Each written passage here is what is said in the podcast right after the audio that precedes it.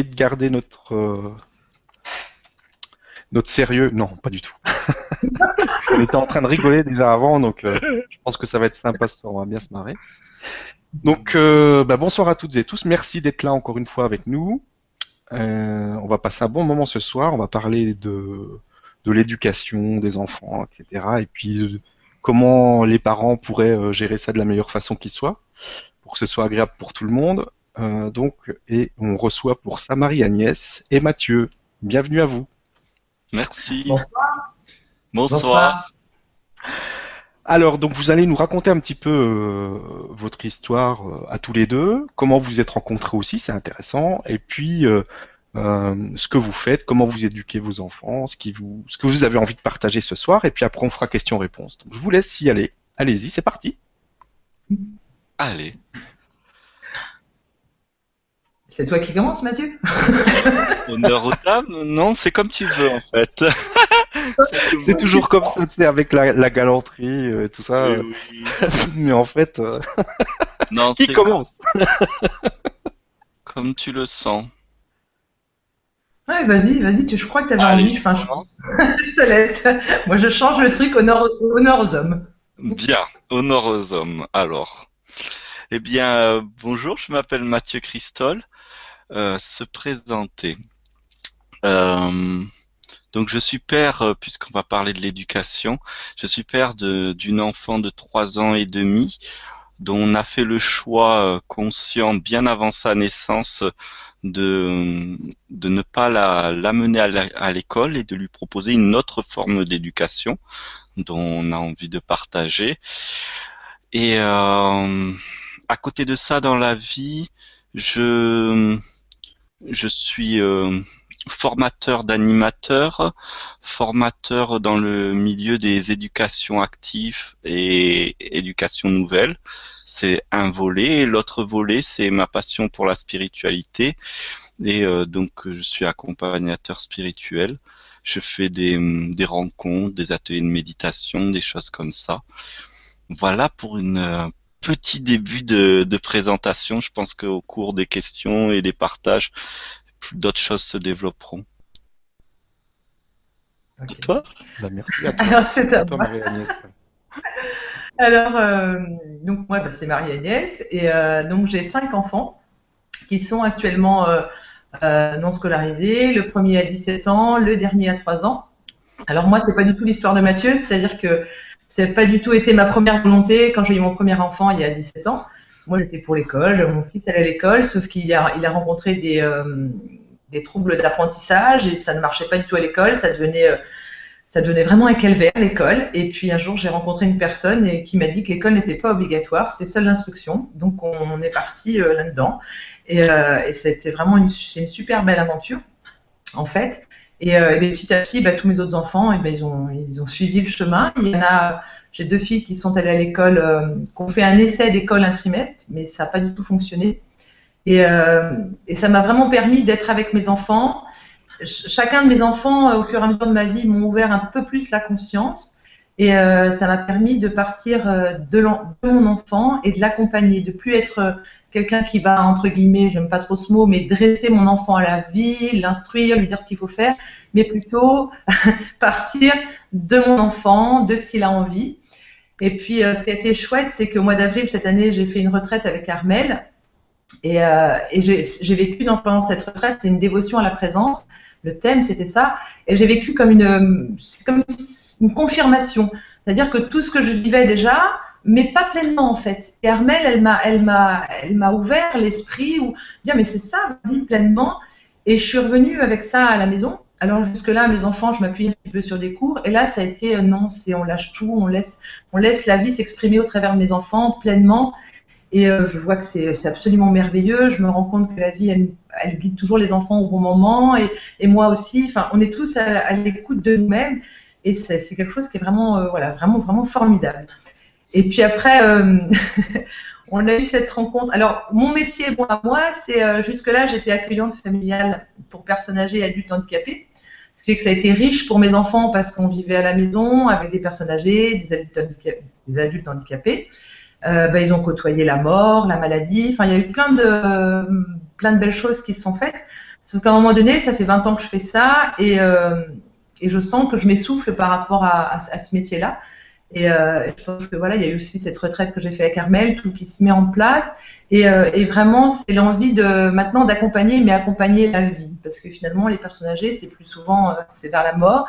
Et, euh, et, là, il y a vraiment cette envie d'aller euh, d'accompagner dans la vie et de partager de par mon expérience et bah, d'accompagner la vie, c'est l'enfant en fait, de, de de, montrer aux gens qu'on peut se comporter avec les enfants d'une vraiment d'une autre façon, leur faire totalement confiance, que c'est des êtres qui sont complets et d'arrêter de croire que nous l'adulte on sait mieux que ce qu'ils ont à faire. Donc c'est un petit peu vers la maladie. et voilà. Et puis après la rencontre avec Mathieu, ça a été c'était une rencontre assez assez marrante. C'est-à-dire qu'on s'est rencontrés sur le net, c'était plus pour partager euh, au niveau de, méditation, en fait, parce que je suis aussi quelqu'un en quête de spiritualité. J'ai créé une association qui s'appelle Ensemble vers une, nouvelle humanité, qui est, euh, qui est, beaucoup pour essayer d'ouvrir, euh, pour l'amener vers la pleine conscience. Et du coup, avec Mathieu, on s'est contacté par Facebook comme ça, et puis on s'est laissé guider par, par l'élan. Et à la fin de, de la qu'on a fait, euh, on a discuté ensemble. Et là, euh, Mathieu a semé une graine. Il se dit, mais on a quelque chose à faire tous les deux. Et puis, bah voilà, ça, je sais plus quand c'était, Mathieu. Je me souviens plus. C'était il y a quelques temps, moi non plus, je sais plus. et puis la graine, elle s'est mise à germer d'elle-même. Enfin voilà, les petites choses se sont et tout se met un petit peu en place et on sent vraiment un, élan euh, tous les deux à partager parce que voilà, Mathieu, bah, c'est un, c'est un homme, moi je suis une femme. Il n'a pas du tout le même parcours que moi, mais finalement, on se rend compte à chaque fois qu'on discute ensemble qu'on est hyper complémentaires, en fait. Et on avait vraiment envie d'offrir ça, d'offrir ça au monde, en fait, pour, euh, pour vraiment éveiller la conscience des gens, d'avoir un autre regard sur l'enfant et sur l'éducation. Voilà. Et quels sont euh, vos projets, justement? Qu'est-ce que vous avez envie de faire? Alors, tu commences ou je, je réponds? Bah, Vas-y, tu la parole, vas-y. Euh, l'idée là qu'on a eu ensemble, c'est euh, de faire euh, des séries de, de petites comme il se passe là maintenant. Euh, peut-être à l'avenir mettre des thèmes et tout. Là aujourd'hui c'est le c'est en freestyle on va dire, mais pour faire des, des vidéos des rencontres aussi en présentiel, c'est-à-dire de se rencontrer vraiment pour partager autour de le vivre ensemble, euh, savoir euh, continuer à être dans l'enthousiasme d'apprendre, le, la joie de, vivre, de croquer la vie. Euh, un enfant qui, a 2-3 ans, on le voit, il, dévore la vie euh, avec ses yeux, avec tous ses sens. quand il crie, il crie. Quand il pleure, il pleure. Quand il rit, il rit. Quand il aime, il aime. Et et euh, il y a quelque chose, il semblerait que ça se perd quand on est adulte, alors que hum, c'est juste, hum, ça peut ne pas se perdre en fait. Alors, quand on, on traverse les éducations qu'on traverse, qu'on a traversées nous, ben après on fait du développement personnel. On va d'abord voir un psy, puis du développement personnel, puis arrive, se pointe le nez de la spiritualité, et puis tout d'un coup, waouh, on revient avec un grand waouh, on saute partout à nouveau, on retrouve un peu cette fameuse âme d'enfant. Euh, pour moi, pourquoi la perdre en fait, la question finalement? Pourquoi la perdre? Pourquoi pas vivre la vie euh, avec cette âme d'enfant euh, et continuer toute la trajectoire de 0 à 99 ans euh, avec cet enthousiasme? Et, euh, et je crois aujourd'hui que c'est possible. C'est une belle chose. Hmm. Des beaux projets. Tu veux rajouter quelque chose, Marie Agnès bah, je disais, voilà, c'est vraiment une envie de partager en vraiment en toute simplicité. Moi, je le vois dans ma vie euh, où, j'habite. Voilà, j'ai je rencontre beaucoup de mamans et beaucoup de gens des fois qui me demandent, qui sont là qui regarde un petit peu comment on vit. Et en fait, je me dis, bah on vit simplement, on vit vraiment la présence, l'instant présent. Moi, je, je, être sur un truc, mon enfant me dit quelque chose, on part sur autre chose. Si je le sens, voilà, on laisse vraiment la vie nous amener là où elle veut. Et, euh, et vraiment pouvoir le partager. Je, rencontre trop de mamans qui se posent des questions, quel choix de pédagogie, comment faire. je me dis, bah, si juste tu te faisais confiance et tu fais confiance à la vie, et ça peut marcher, en fait, c'est ce que j'ai envie de témoigner. C'est vraiment ça mon, témoignage. Faire confiance à la vie. Ça me fait rebondir sur, euh, sur quelque ah. chose. Ah, coucou ah, On a une surprise. Salut Armel Oh, t'es venu rigoler un petit peu avec nous? Oui, c'est ça. tu t'ennuyais, tu t'es dit, ah, je vais jusqu'à ce que j'appuie sur le bouton là maintenant, je savais pas du tout que j'allais venir ce soir en fait. Mais je voulais voir vos liens et tout, et puis je me dis allez, je fais une petite apparition. Bah, c'est sympa, on est content de te voir. Ça fait longtemps qu'on t'a pas vu. Ben ouais, tout à fait. Bonjour à tous, c'est vraiment super chouette d'être là avec vous. Alors, restez là où vous en étiez et puis euh, je prendrai un Je sais plus où on en était. J'en étais à, en fait, euh, ce qu'a dit Marie-Agnès me fait, me donne envie de rebondir sur le, les parents qui, qui se posent la question sur un choix pédagogique. Euh, c'est beaucoup basé sur la peur. Et, euh, et, je crois que là, il y a quelque chose d'important, c'est la confiance en la vie. Euh, on le voit souvent, on, justement après avoir fait des démarches ou quoi, on commence à avoir confiance en la vie pour soi, mais quand il est question de ses propres enfants, ouh, ça redevient frileux, oui, mais quand même, euh, comment je veux faire? Et si on osait euh, cette confiance en la vie aussi en tant que parents, aussi pour nos, nos enfants, euh, si on devenait vraiment ces témoins de la confiance en la vie, en fait, en, en, étant avec nos enfants à l'image qu'on souhaiterait, en fait.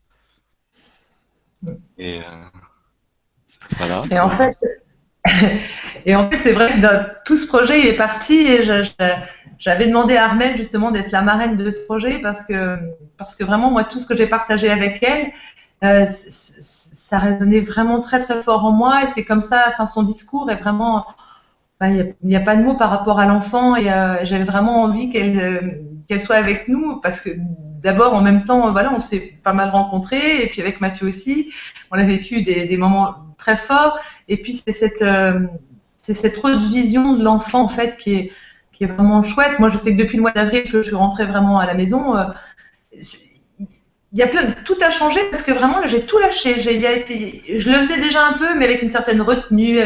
Et là, d'un seul coup, c'était waouh, vas-y, suis tes élans, suis tes enfants. Et, puis bah ça fait et voilà, les enfants, tout va bien, enfin, c'est chouette. Et puisque l'anecdote, c'est mon grand de, de 17 ans qui, au bout d'un certain temps, me dit oh, Chouette, maman, mais moi j'ai toujours vu la vie comme ça, je suis super contente que tu vois les choses comme ça maintenant. et, et ça, c'est le plus beau cadeau, quoi. En fait, lui, il me dit Ouais, c'est ça. Et, euh, et alors, on est dans, cette, dans ce dans ce lâcher prise, dans cet accueil de la vie, de tout ce que la vie nous amène, et de cette confiance, d'être à l'écoute chacun de nous. Euh, comme tu m'avais dit, Marmel, bah, c'est suivre l'enfant, mais aussi savoir aussi être en nous et savoir quand quand c'est pas ok. Et euh, je, vraiment, je, tout ça s'est appliqué très très simplement dans ma vie. Et quand les enfants font un truc, je sens que c'est pas ok, je leur dis même pas non. Je leur dis, tu vois, là, moi, je sens moi, c'est pas vraiment. Et, je sens c'est pas cool, c'est pas ok. Et ils m'entendent. Et ils m'entendent, donc c'est chouette parce que les choses, ben voilà, ça se met euh, tout seul en place, quoi. Je crois que vraiment le fait de lâcher, de d'arrêter de vouloir être une bonne maman, de bien faire, de, enfin, tu vois, et euh, ben c'est c'est beaucoup plus détendant et puis, euh, puis c'est vraiment ça la vie en fait.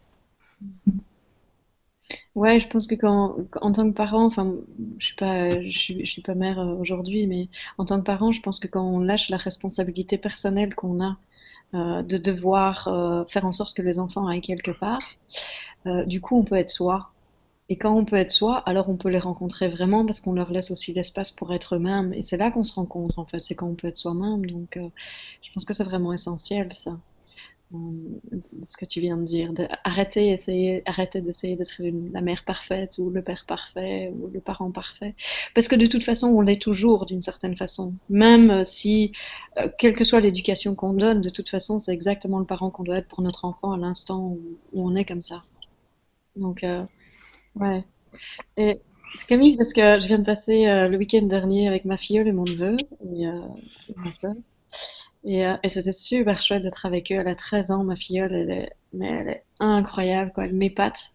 Mais vraiment, euh, elle fait des petits schémas à ma, à sœur, elle lui explique comment va être sa vie, elle lui dit voilà ce que tu dois faire, voilà si tu prends cette direction, ta vie va aller comme ça, si tu prends cette direction, ta vie va aller comme ça. Moi, je ferais plutôt ça, ça et ça. Elle lui fait des petits schémas, regarde, par là c'est le bonheur, par là c'est la dégringolade, ne t'inquiète pas, tout va bien.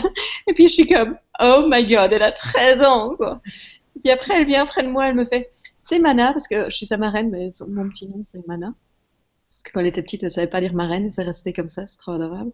Fait, tu sais, Mana, je voudrais quand même te poser une question parce que c'est facile pour les autres, mais quand j'en viens à moi, je suis pas toujours sûre. Hein. Alors, tu peux me donner un conseil Et puis je fais putain, mais c'est excellent, quoi. Elle a 13 ans, qu'est-ce que ça va donner ça plus tard? Et c'est génial aussi, tu vois, moi j'ai vu aussi dans le week-end dernier, parce que mon neveu, lui, il est super heureux quand je lui parle de ma vision euh, de l'éducation de l'école. Lui, il est comme oh, Maman, t'as entendu Mana, elle dit qu'on ne devrait plus aller à l'école, qu'on pourrait ne pas aller à l'école, elle voudrait faire une école sans école. Hein Et puis il est comme super heureux d'entendre ça. Et puis par contre, ma filleule, elle sait Ah non, moi je veux aller à l'école. Hein ah, moi, j'adore aller à l'école, j'adore apprendre, j'adore voir mes copines tous les jours. Je veux aller à l'école, puis j'adore la structure. Et je suis comme, comme quoi, il en faut vraiment pour tout le monde, pour tous les goûts, quoi. Il y a, y a rien acheté dans ce qui se passe. Il y a, y a, y a être à l'écoute et puis pouvoir offrir cet espace où, en effet, il y en a pour tout le monde. Et ça, je trouve ça génial parce qu'on peut voir qu'il n'y a rien de mauvais il y a juste qu'est-ce qui fonctionne pour nous. Et puis, comme tu disais aussi, Marie-Agnès, je pense que c'est important de dire que avoir une éducation différente, ça ne veut pas dire dire oui à tout, ça ne veut pas dire être laxiste, ça ne veut pas dire euh, toujours accepter, ça veut dire parfois dire non, ça veut dire parfois mettre des limites, ça veut dire parfois avoir une structure bien en place et bien, bien claire et précise, parce que pendant un temps, peut-être que l'enfant a besoin de cette structure-là pour se sentir en stabilité, en sécurité, et que c'est important pour lui pour se construire. Et donc, Ouais, je pense qu'il y a vraiment de la place pour tout, en fait. Vraiment, vraiment, vraiment pour tout.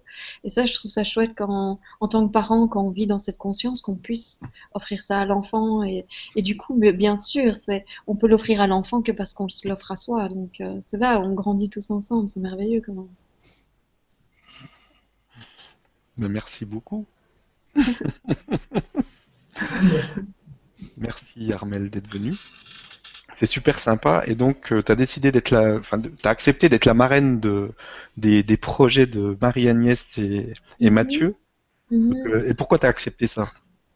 Ben, En fait, moi, ça fait, euh, ça fait probablement 12 ans, 10 ans, 12 ans que j'ai ça, j'ai un truc comme ça qui brûle en moi où je me dis mais c'est avec les enfants qu'il faut faire ça, c'est avec eux qu'il faut commencer, c'est eux le monde de demain, c'est là que ça doit commencer. Et donc euh, avant de partir vivre au Québec, quand j'étais thérapeute, il y, a, il y a 10 ans ou 12 ans, je sais plus exactement le temps, euh, j'ai eu cette idée avec une amie et on l'a jamais mis en place parce que finalement je suis partie, mais euh, j'ai eu cette idée avec une amie euh, de, développer des ateliers, des groupes pour enfants, d'ateliers philosophiques.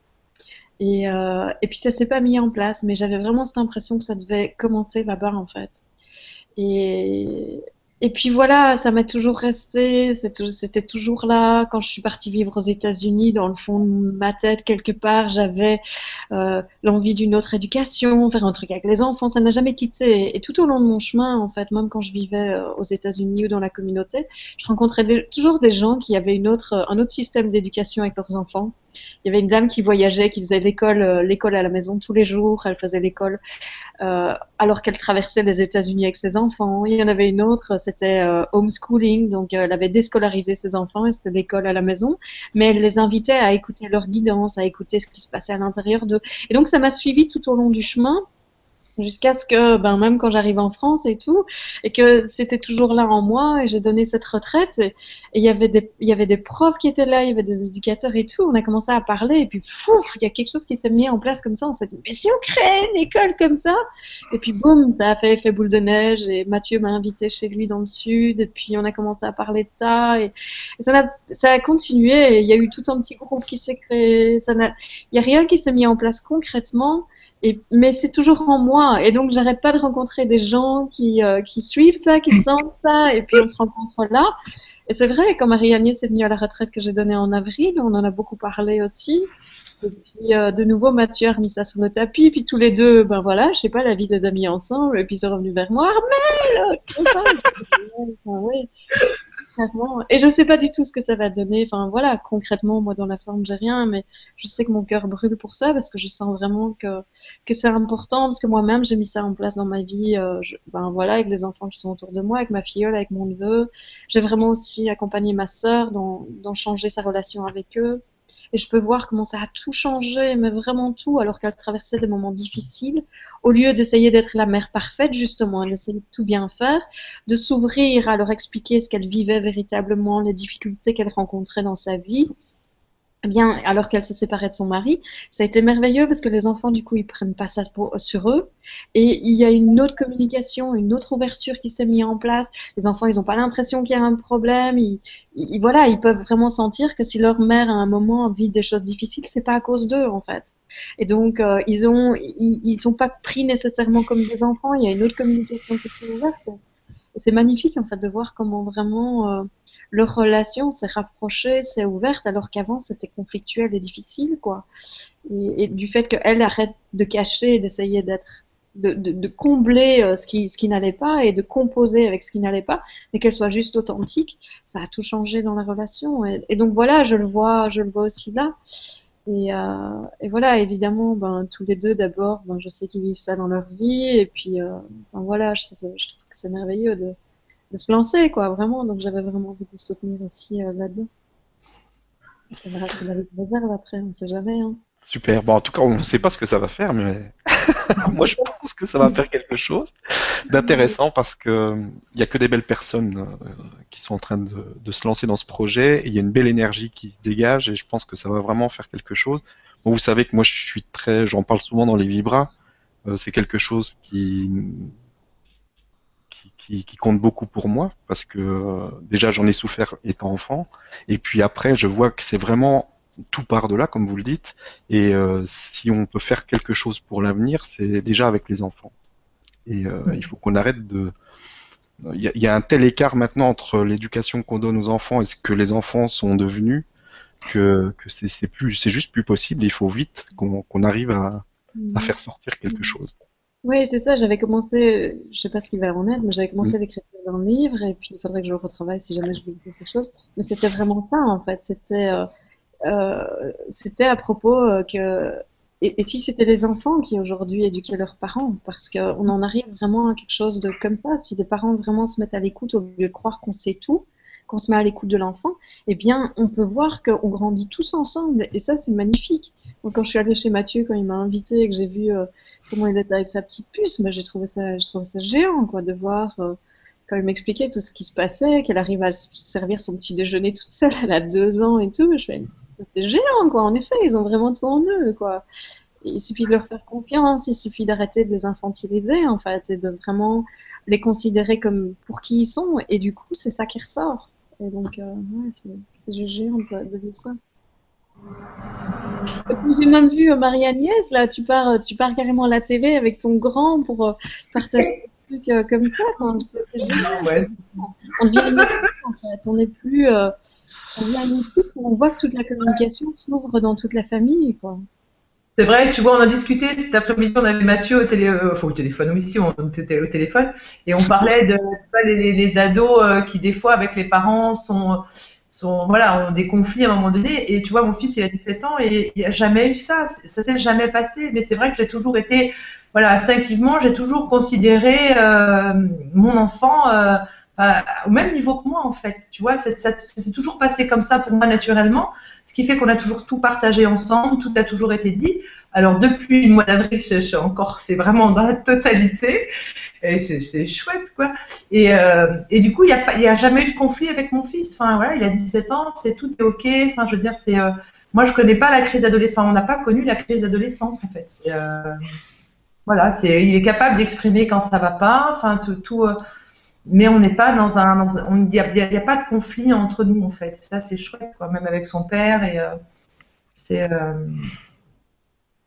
c'est vrai que c'est voir l'enfant d'une autre euh, d'une autre vue et ça c'est vraiment important. Enfin moi j'ai vraiment envie de, ça me brûle en moi de partager ça parce que je vois ce que je peux vivre à la maison. Cet été c'était marrant, on a une espagnole qui est venue, c'était pas du tout prévu, elle est arrivée à la maison euh, qu'on ne connaissait pas, hein, qu'on a rencontré par Internet, qui est venu, venu vivre la présence chez nous. Alors je lui dis, elle était célibataire, je lui dis, on a quand même cinq enfants, je te préviens, puis ok. Et elle a passé ces cinq jours ici, elle est repartie, elle nous a remercié, elle dit, mais qu'est-ce que c'était chouette, parce que je croyais pas qu'avec cinq enfants, ça puisse être comme ça, chacun est hyper autonome, chacun fait sa vie, tout le monde s'entraide, enfin, il y a quelque chose qui se passe.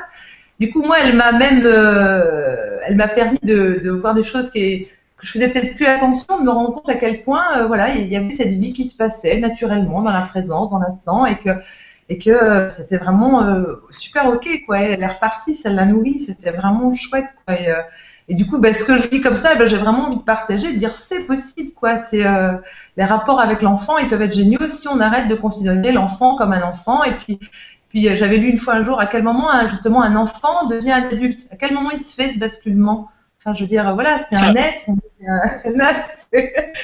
Et, euh, et, je le vois, voilà, il est mon petit 6 ans, des fois, il, je me dis, c'est un maître, il me dit des choses, il me ramène tout le temps, enfin, tous mes enfants, de toute façon, parce que comme je, je suis, je parle, et donc de temps en temps, il me ramène, il dit, maman, euh, t'es pas dans l'instant présent, là. Oui, bah oui, c'est vrai, excuse-moi. Enfin, et, et c'est tout le temps comme ça, et c'est comme tu disais, ton truc, c'est, euh, c'est on, on, on, grandit ensemble. Et ça, c'est vraiment ça. Et moi, je, je, tu vois, mes cinq enfants, si je découpais en fait à chaque naissance, à chaque enfant qui est arrivé, à chaque fois, ben, j'ai grandi. Il s'est passé des choses et chaque fois. Puis ça continue, quoi. C'est ça qui est chouette, quoi. Et euh, moi, je trouve ça, euh, voilà, c'est vraiment ce que j'ai envie de partager, quoi. On le sent. T'es en train de brûler tous les écrans. Euh. c'est génial. Merci beaucoup en tout cas pour ton partage. Et toi Mathieu, alors comment ça se passe à la maison? Comment euh, concrètement, comment euh, comment ça se déroule tout ça? Alors pour notre cas, du coup je dis note parce que euh, je, pense foyer du coup, mhm. et donc mon épouse, moi-même et notre fille. dès le dès le début, il était question de l'accompagner. Donc je trouve l'expérience extraordinaire. C'est un peu différent avec quand l'enfant euh, est allé à l'école, il est euh, déscolarisé ou qu'on prend conscience après. C'est euh, c'est de voir une enfant qui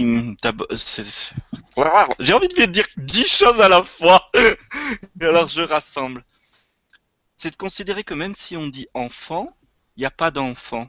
Enfant, adulte, c'est vraiment encore mettre des euh, quelqu'un qui sait, quelqu'un qui sait pas, quelqu'un qui a l'expérience et quelqu'un qui n'a pas l'expérience, alors que euh, je vais parler en tant que corps physique. Euh, en tant que corps physique arrive quelqu'un qui a déjà des, des millions de cellules et ces millions de cellules ont une sagesse. Ces millions de cellules sont déjà les témoins d'une organisation parfaite parce qu'il y a un cœur, un foie, des, bras, des mains, tout ça, ça fonctionne.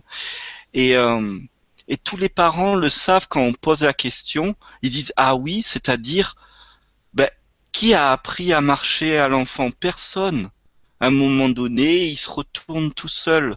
À un moment donné, il se redresse à un moment donné, il va se mettre debout, à un moment donné, il fait des sons, et à un moment donné, il structure ses sons, et, à aucun moment, alors on peut répéter des dit papa, dit maman, dit papy, dit ceci, mais en fait, c'est l'enfant qui choisit. Euh, on peut dire dit maman, dit maman, il dira peut-être caca en premier, on ne sait pas ce qu'il aura choisi de dire. Et, euh, et je crois que du coup, moi j'avais déjà ces, concepts avant que qu'on ait un enfant. J'en ai parlé avec ma femme. Elle a regardé, je lui ai présenté des auteurs. Alors je vois qu'il y a quelqu'un qui pose la question sur André Stern. Bien sûr, j'ai découvert les travaux de, de Arnaud Stern, le papa d'André Stern, qui n'a pas scolarisé ses enfants, qui lui-même n'a pas été scolarisé, qui ont une de, des vies euh, qui vivent dans la dans la société, qui gagnent leur vie, qui ont des familles. Donc c'est pas des des gens qu'on se dit oh ils sont pas allés à l'école et, et les pauvres ils sont handicapés dans la vie de tous les jours. Dans ce qu'on nous appelle la société pas du tout. Ce sont des gens qui sont même des qui ont même une, une, autonomie et qui sont proposants en fait, proposants pour la communauté, pour pas dire système ou société, pour euh, l'ensemble des humains qu'on est ensemble. et très vite, notre fille, comme euh, ça a été dit là, on a pu voir quelque chose de spectaculaire. C'est, c'est vraiment quand elle commence à parler, cette sagesse, elle est innée. Elle va dire des choses. Parfois, euh, on va par exemple s'emporter sur des choses et c'est notre petite qui fait c'est pas grave, c'est pas grave, comme ça trois trois ans. Et elle, je me souviens d'un moment où j'étais très mal. Je suis allé me cacher dans une pièce de la maison et Armel est venue chez moi. Elle sait que la maison est grande, on peut s'y cacher. Elle était dans le jardin, j'ai entendu ses petits pas arriver. J'ai pas entendu une hésitation. Elle a tracé directement à l'endroit où j'étais caché et elle m'a pris dans les, bras et elle a fait c'est pas grave, c'est pas grave. Et en une seconde, j'étais euh, j'étais euh, bien, heureux. Il y avait plus de sens à, à ma tristesse, au mot, à ce que je traversais. Et je l'ai regardé et je me, je rentends toutes ces théories qui disent, mais ils ont tous ces enfants. Et là, je fais, ah ouais, qui sont tous ces enfants-là? Pas parce que c'est la mienne, mais parce que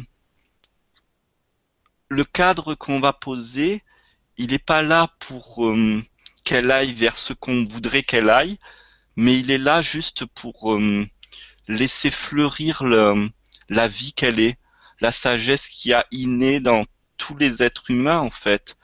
Et, euh, et, j'arrête pas de dire que le fait d'avoir fait ce choix, ça a été dit là, mais c'est c'est euh, j'ai mon maître à la maison qui, qui me rappelle, pas forcément des fois en me le disant, mais dans son mode de vie, quand je la vois passer dans une colère folle et hop, euh, être pensé ah ça va papa ou ah éclater de rire. Je me dis ah ouais c'est ça ça passe. Ça passe et hop hop.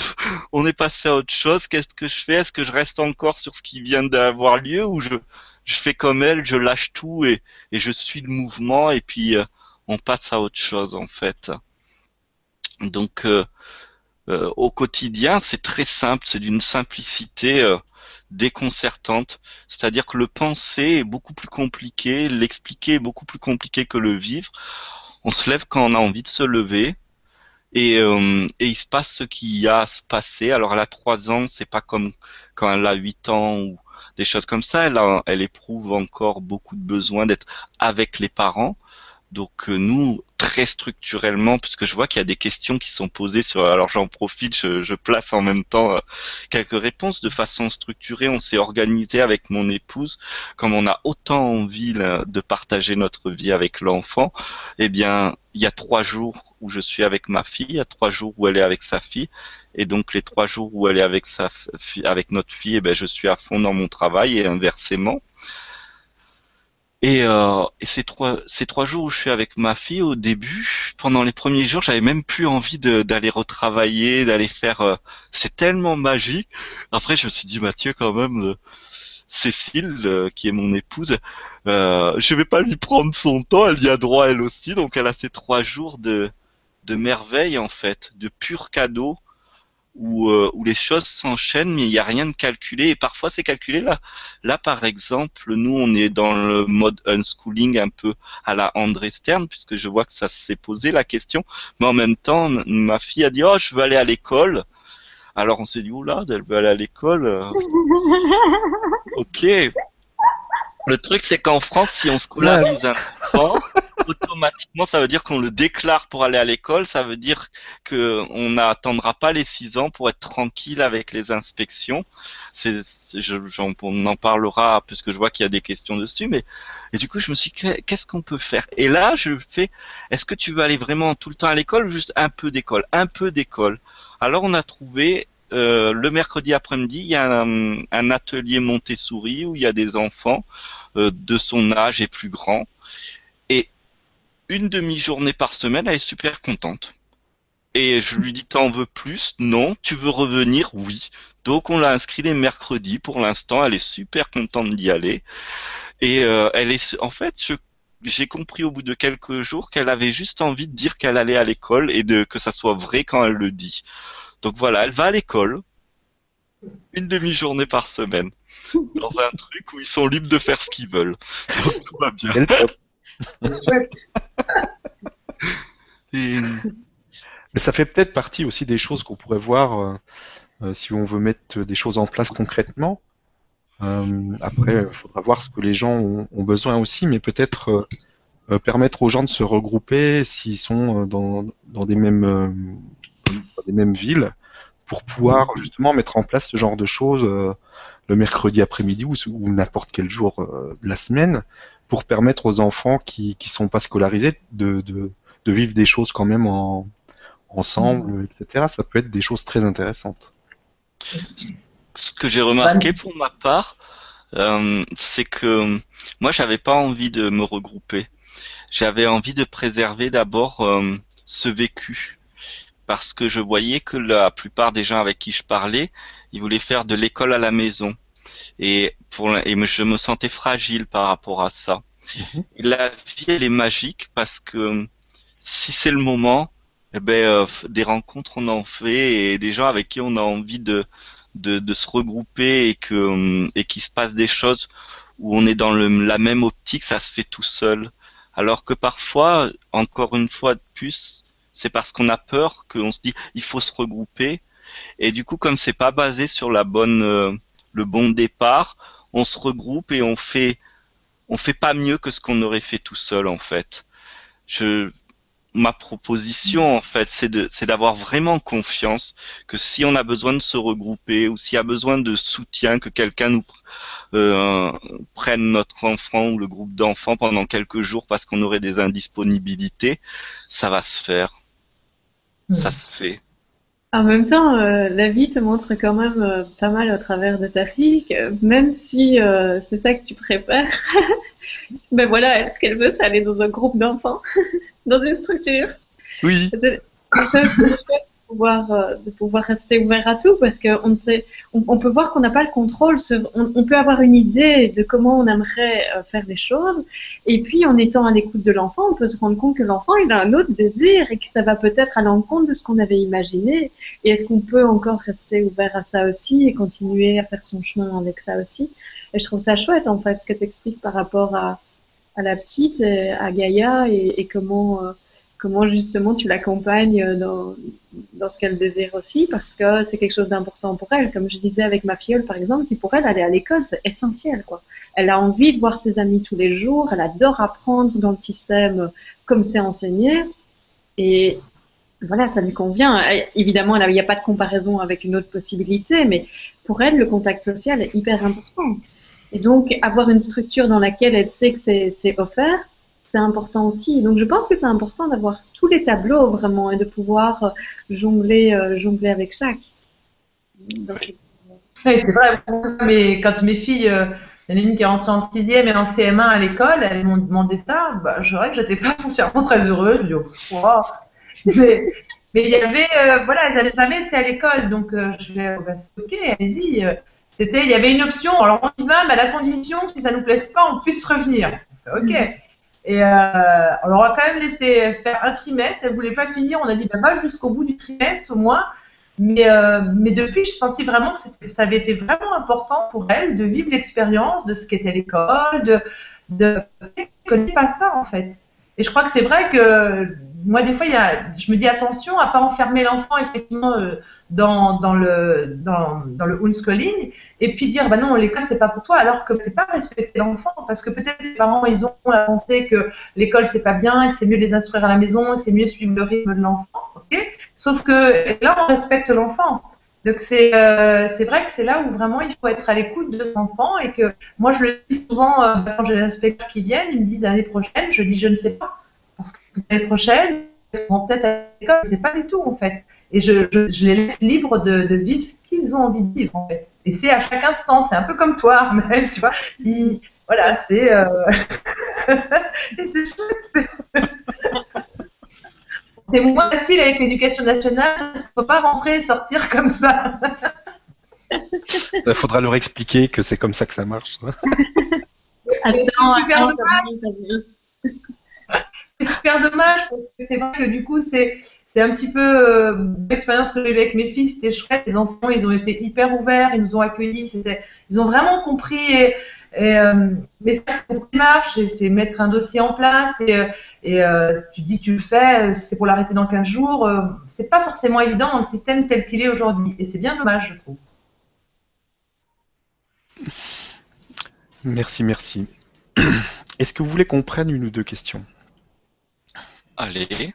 C'est parti. Écoutez, moi, je vais peut-être en profiter pour, pour vous faire un petit coucou. J'ai fait, j'avais dit que je ferais une apparition. Je ne resterai pas toute, toute l'émission. J'avais envie en tout cas de vous dire que j'étais avec vous. Et euh, du fond du cœur, vraiment. Et euh, bah voilà, je pense que je vais vous laisser là en fait. bah, merci d'être venu. On te fait des gros bisous et puis à très vite. Et puis euh, plaisir. Infiniment merci. Merci. Alors, donc on va prendre la première question, une question de Méliana qui nous dit bonjour, nous pratiquons l'IEF depuis un an et je me pose des questions quant aux examens et études supérieures lorsqu'on ne suit pas le programme scolaire. Y a-t-il des personnes qui réussissent sans passer les examens? Comment entrent-ils dans les écoles supérieures? Je vais bien répondre. je ah, regardais le visage de Marie-Agnès. Je, alors bien sûr, ma fille a trois ans, euh, donc ce ne sera pas l'exemple de mon propre foyer, mais il y a de nombreuses personnes, entre autres, euh, j'invite à lire le, témoignage de André Stern avec euh, Et je n'y suis jamais allé, trois petits points à l'école, qui, qui montre que qu'on peut faire qu'on peut ne pas aller à l'école et, et pouvoir passer des diplômes le jour où on en a envie. C'est l'idée c'est c'est pas l'absence de, de rien du tout. C'est je veux dire c'est pas du rien du tout. Quand on est à la maison euh, l'enfant il, il, suit son enthousiasme il suit son envie d'apprendre. Et ce goût d'apprendre si c'est euh, un apprentissage formel pour aller dans une université plus tard ou de ou même une grande école rigoureuse il, il pourrait peut-être même avoir presque plus de chance parce qu'il a l'enthousiasme d'apprendre en fait. Et, et c'est ça qui est important je crois. Comme on, l'a dit, il n'est pas question. Euh, je suis pas un pro unschooling, bien que je pourrais dire des grosses critiques, mais c'est pas du tout euh, l'intérêt.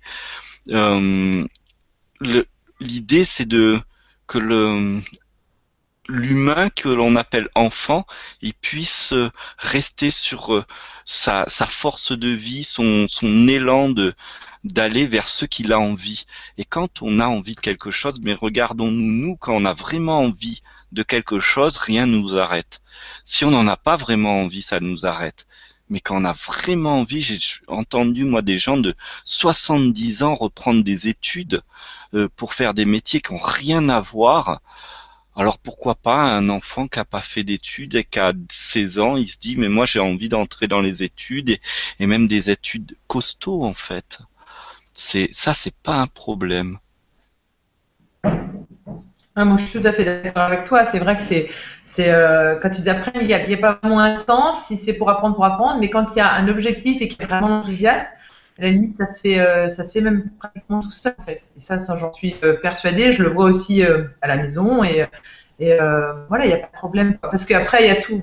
Enfin, tu peux. on discutait l'autre jour avec ma fille, donc elle, elle est donc théoriquement, en quelle classe? Je réfléchis. Euh, je crois qu'elle est en quatrième, théoriquement, ça doit être ça. Donc euh, oui, c'est ça. Donc euh, théoriquement, si elle voulait passer son V, les prochaine, et on en parlait, on disait, elle me disait, bah, qu'est-ce que je fais par rapport à ça? Bon, Je dis, écoute, c'est toi qui vois. En même temps, c'est pas nécessairement obligatoire, mais si tu as envie de pour le fun de passer le diplôme, pourquoi pas? Et bah comment on fait? Et, on regardait bah, toutes les annales, les annales des brevets, et puis ben voilà, il suffit qu'elle se penche dessus, et puis et puis ça fait en fait. Mais c'est elle si elle, le désire à ce moment-là. Donc euh, là j'ai mon fils qui a arrêté le, lycée aussi parce que ça correspondait pas avec euh, avec, avec ça résonnait pas, c'était plus là. Il m'a dit ok tu arrêtes. Et j'ai vraiment cette confiance absolue qu'à un moment donné il va voilà il va il va se dire tiens je vais faire ça. Et à ce moment-là c'est sûr qu'il va mettre toute son énergie dedans et pour lui ça va avoir un sens d'apprendre pour pouvoir passer euh, son examen en fait.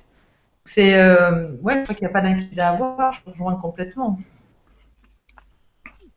Ça me fait penser, pardon. Vas-y, vas-y. Ça me fait penser à une autre remarque qui est dite dans les chats, qui est, qui est en lien avec cette question des diplômes. Euh, on n'a pas, dans l'absolu, on n'a pas vraiment besoin de diplôme pour réussir économiquement. Euh, d'ailleurs, euh, j'avais lu il y a quelque temps que les personnes, euh, nombreuses personnes qui ont créé des multinationales et qui sont très riches aujourd'hui n'ont pas dépassé le, certificat d'études, c'est-à-dire le brevet des collèges. Et euh, ça n'a rien à voir. Le, diplôme et les études doivent répondre à, à une envie de quelque chose pour atteindre un but précis, mais apprendre pour apprendre ou faire des études, avoir un diplôme pour avoir un diplôme c'est, ça sert à rien. c'est encore des, de toute façon, c'est encore des croyances justement de ce que, de ce qu'on nous a appris que sans diplôme tu feras rien dans la vie, que tralali tralala. C'est juste euh, par rapport à l'éducation qu'on a eue nous euh, que ça peut nous poser des problèmes, mais en fait il y en a pas. Il y, en a moi je suis tout à fait d'accord avec toi parce que c'est vrai que si je fais ma, propre expérience, j'ai un CAP d'esthéticienne cosméticienne. J'ai travaillé euh, un mois, un mois, parce que quand je suis revenue là, je me suis dit, oh là là, si ma vie va se résumer à enlever des poils à des femmes, je non. et ça a été, non. Et mais euh, c'était assez, euh, mais euh, j'adorais ce métier-là, les maquillages et tout ça, mais dans la vraie vie, c'est pas ça. Et du coup, je me suis dit non. Et, finalement, ben, j'ai fait plein de travail. Enfin, mon, travail d'accueillante familiale, c'est l'écologie, il y a eu plein de choses qui se sont mises en place, être soignante. Et tout ça, ça je veux dire, j'ai pas eu de cours. J'ai appris, la vie me l'a appris, la vie me l'a amené. je, je, tout s'est appris tout seul en moi. On, discutait le jour avec certaines choses. Je me dis, mais en fait, ouais, je suis une apprentie autonome. J'ai réalisé ça. Et, euh, et voilà, et la vie, elle se fait comme ça. Et comme c'est à chaque fois dans des élans, et ben, l'apprentissage se fait naturellement, en fait. Ouais. Et c'est vrai que, voilà, dire aux enfants, quand tu dis, tu vois, mon fils qui a 17 ans, et puis tu lui dis, ben voilà, euh, qu'est-ce que tu veux faire plus tard? Voilà, il dit, il sait pas trop. Et un jour, il m'a répondu, je veux m'amuser. Ah, je lui fais, ouais. Il a bien raison. Ben oui, voilà. Et, là, tu lui dis, toi, en tant qu'adulte, la plupart des gens diront, non, il faut que tu passes ton bac, parce qu'il faut ci, parce qu'il faut là. Je dis, ben non, en fait, t'amuser, ben amuse-toi. Alors, ça paraît euh, fou, mais euh, même en lui disant ça, à l'intérieur de moi, parce que je suis vraiment à l'écoute de ce qui se passe là, j'ai vraiment cette confiance à lui. Oui, en ce moment, il a envie de s'amuser. Oui, et ben ouais, ben vas-y. Mais qu'à un moment donné, la vie, elle va lui apporter ce dont pourquoi il est fait, en fait, ce dont pourquoi il est venu. Enfin, c'est. Euh, et c'est en s'amusant aussi que, les opportunités arrivent dans, ce, dans ce, dont on s'amuse. Et euh, moi, c'est une expérience aussi. Je veux dire, moi, j'ai pas de diplôme non plus. J'ai un BEP d'électromécanicien. J'ai jamais fait euh, ce métier-là parce que ça me plaisait pas et je l'ai juste fait parce que je savais pas quoi faire. On m'a dit après la troisième, on m'a dit maintenant il faut que tu choisisses ce que tu veux faire. Je dis ben il y avait mon pote qui partait en BEP électromécanique. J'ai dit bah je fais ça pour être avec lui. Et on est parti. Euh, voilà, donc on a fait ça. Bon, ça me déplaisait pas, mais ça me plaisait pas non plus. Ça me passionnait pas. Et puis un, un jour, euh, après j'ai voulu continuer, euh, faire une première d'adaptation et tout ça pour repartir dans le cycle du bac, etc. Et puis, mais ça me plaisait pas du tout. Et euh, il y a eu un moment donné, toujours ce même, euh, ce même copain, il, me parlait de son, de, du copain de sa sœur qui, qui était parti dans, dans, les, dans les hypermarchés, faire carrière avec aucun diplôme et tout. Je dis ah, ça, ça me plaît. et je suis vraiment parti là-dedans. Et euh, j'ai fait ma carrière. Donc je suis parti là-dedans. En fait, je suis rentré. Pour vous raconter un peu l'histoire, c'est donc j'étais en, en, terminale, je redoublais ma terminale parce que j'avais raté le, le, bac. Et puis au mois de décembre, je suis rentré avec tout, parce que j'étais euh, interne, je partais la semaine, et je suis rentré avec tous mes bagages, j'avais tout clôturé, j'avais, j'étais, j'étais allé voir euh, le, la directrice de l'école et tout, j'arrête, j'arrête tout, et je rentre à la maison, mes parents n'étaient pas au courant, et je rentre et je leur dis voilà, j'ai décidé d'arrêter l'école parce que Là, vous êtes en train de me payer un appartement là-bas sur place, ça vous coûte de l'argent, et moi, j'ai pas envie de le faire, donc c'est complètement ridicule, j'arrête. Donc là, ça a un peu chauffé à la maison. C'était pas facile. m'a dit ok, mais euh, il faut que tu trouves du boulot rapido et tout. Et, euh, donc j'ai contacté ce, ce, pote qui était parti faire carrière dans, dans la grande distribution avec rien. Je l'ai appelé, Et euh, le, le, dimanche, j'avais rendez-vous avec lui et le lundi, je commençais.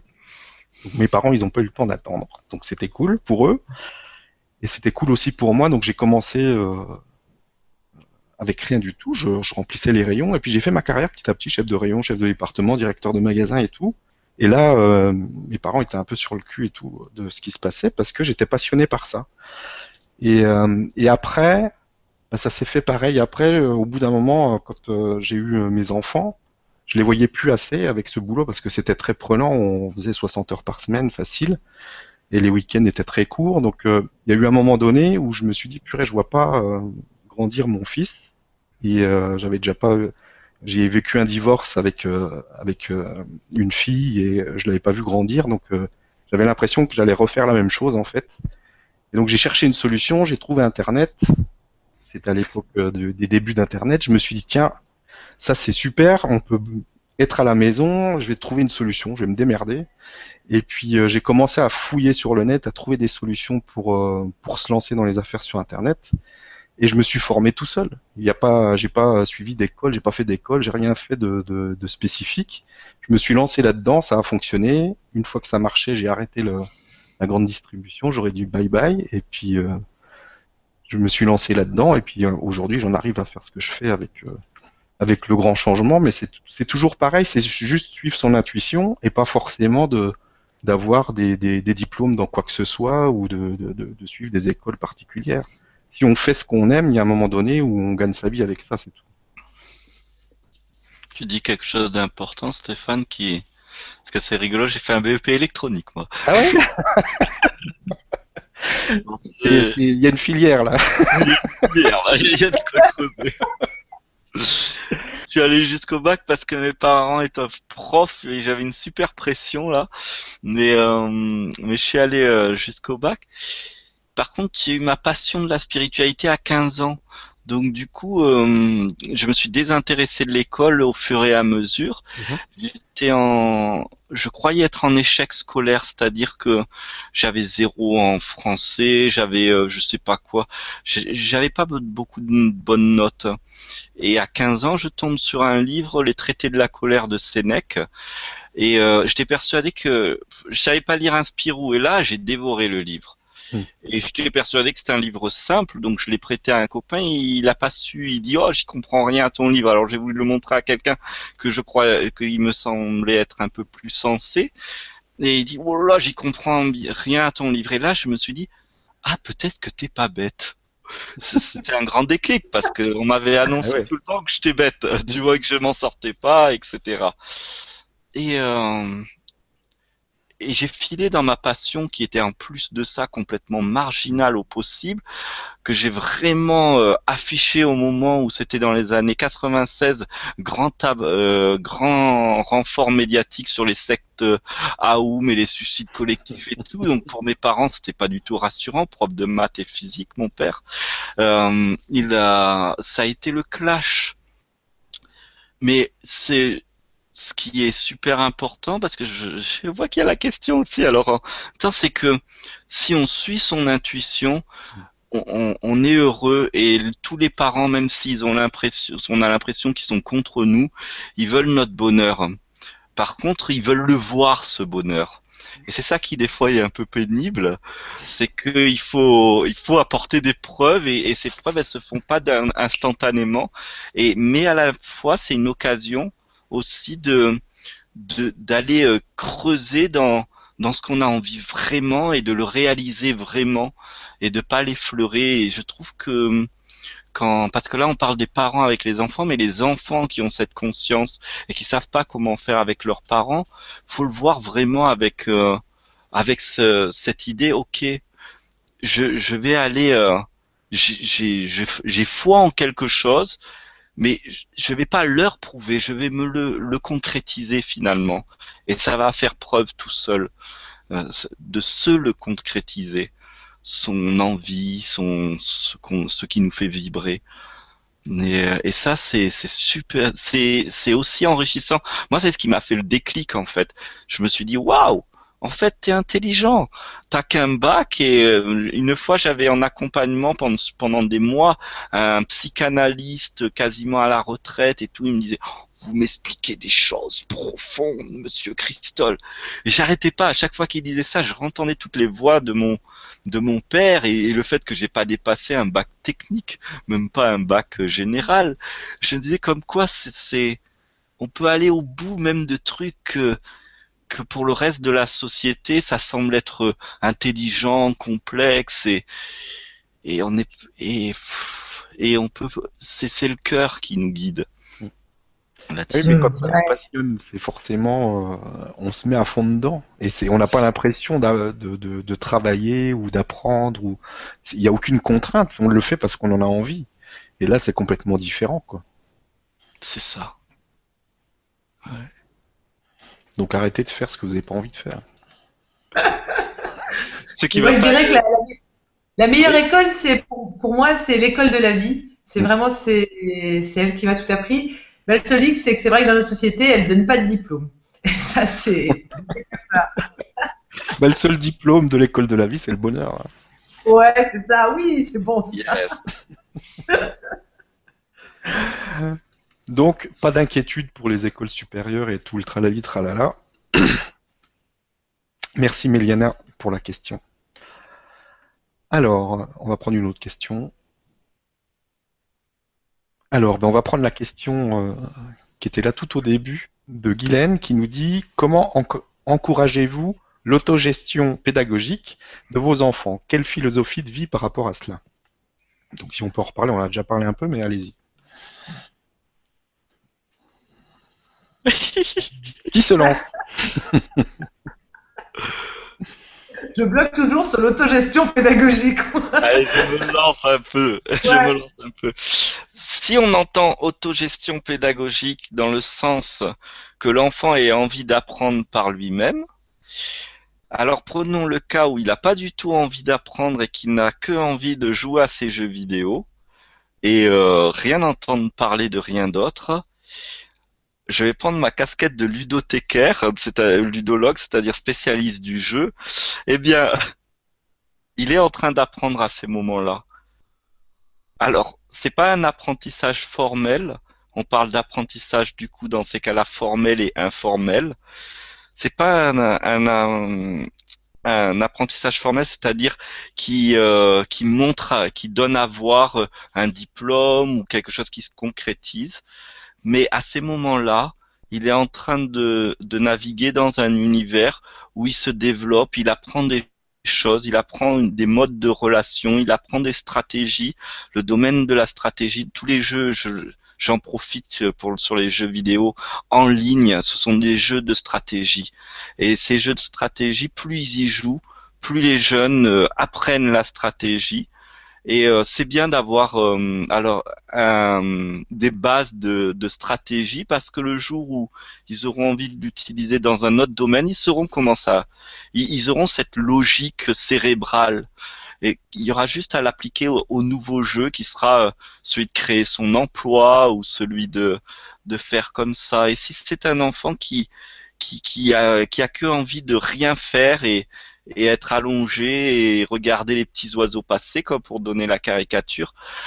Eh bien, il y a des moments comme c'est comme les saisons là, on rentre en hiver, on va pas demander aux coquelicots de pousser.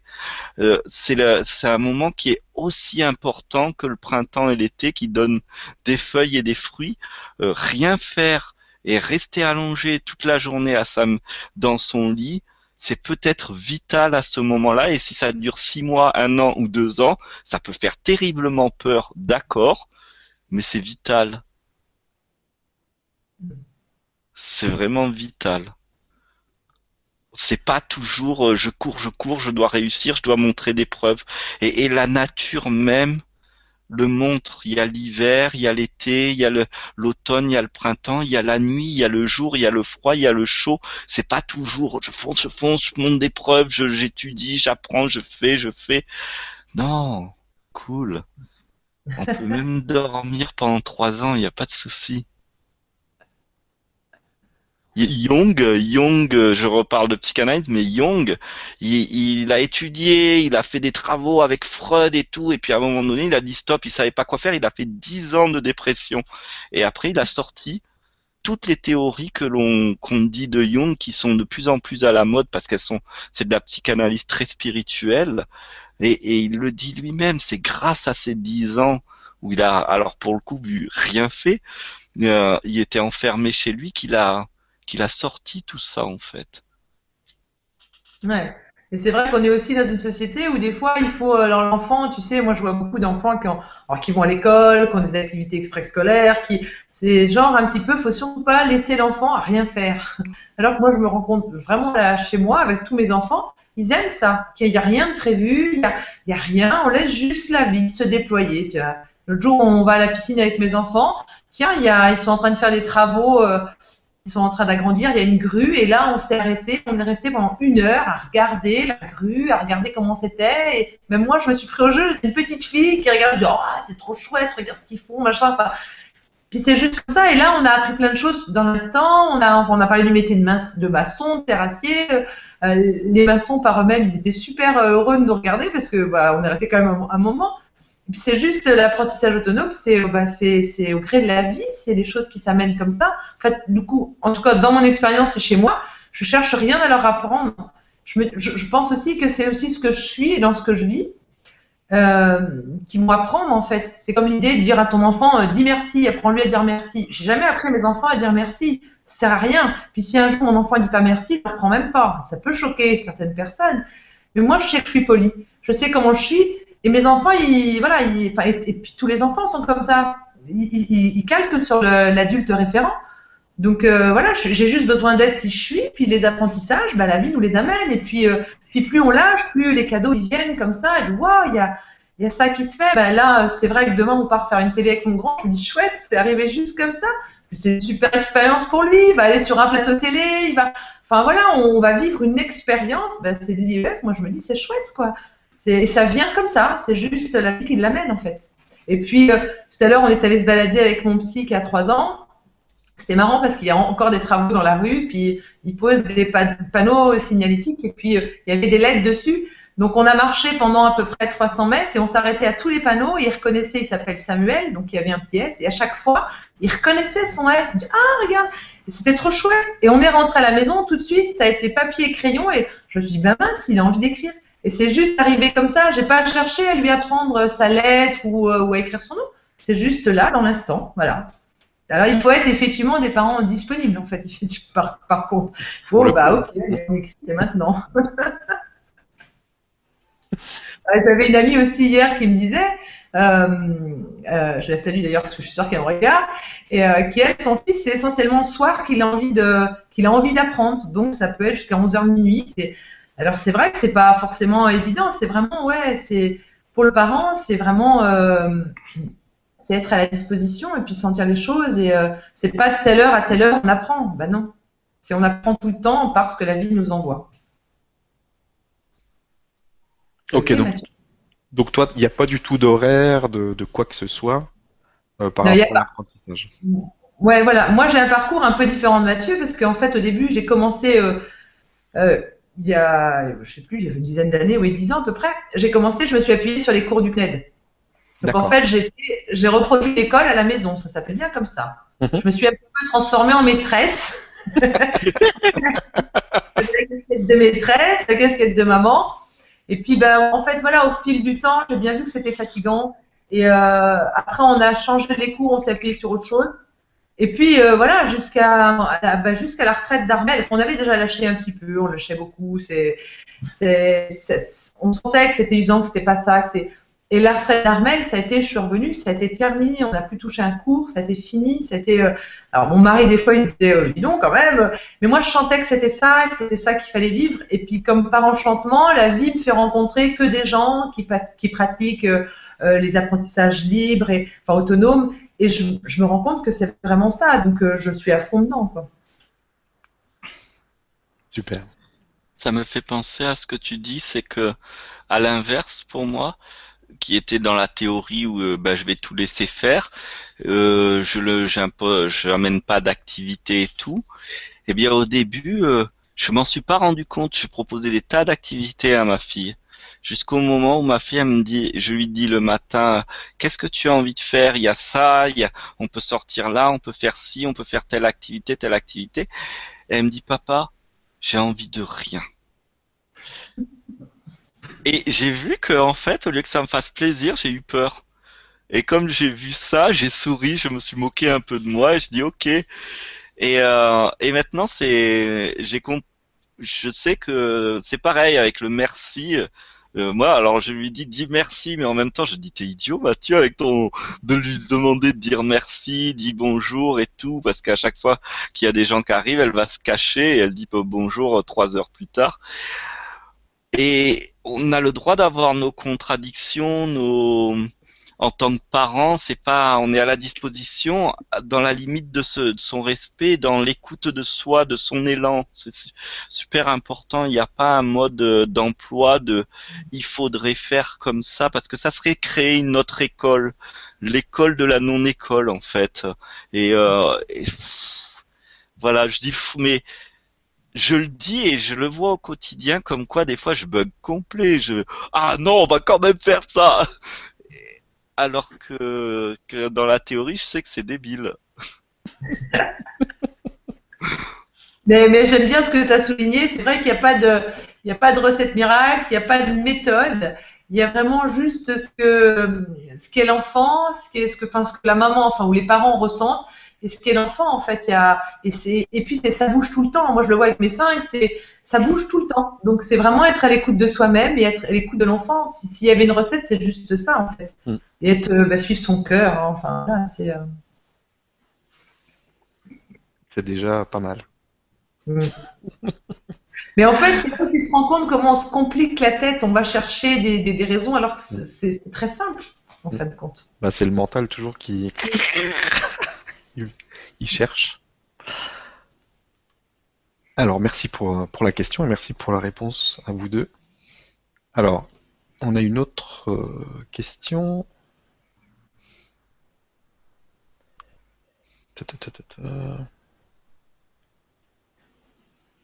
Alors, mon fils fait exploser toutes les barrières, refuse tout cadre, s'oppose aux règles, comment gérer un, enfant comme ça au niveau émotionnel et nerveux pour le parent, surtout si on est ensemble toute la journée à la maison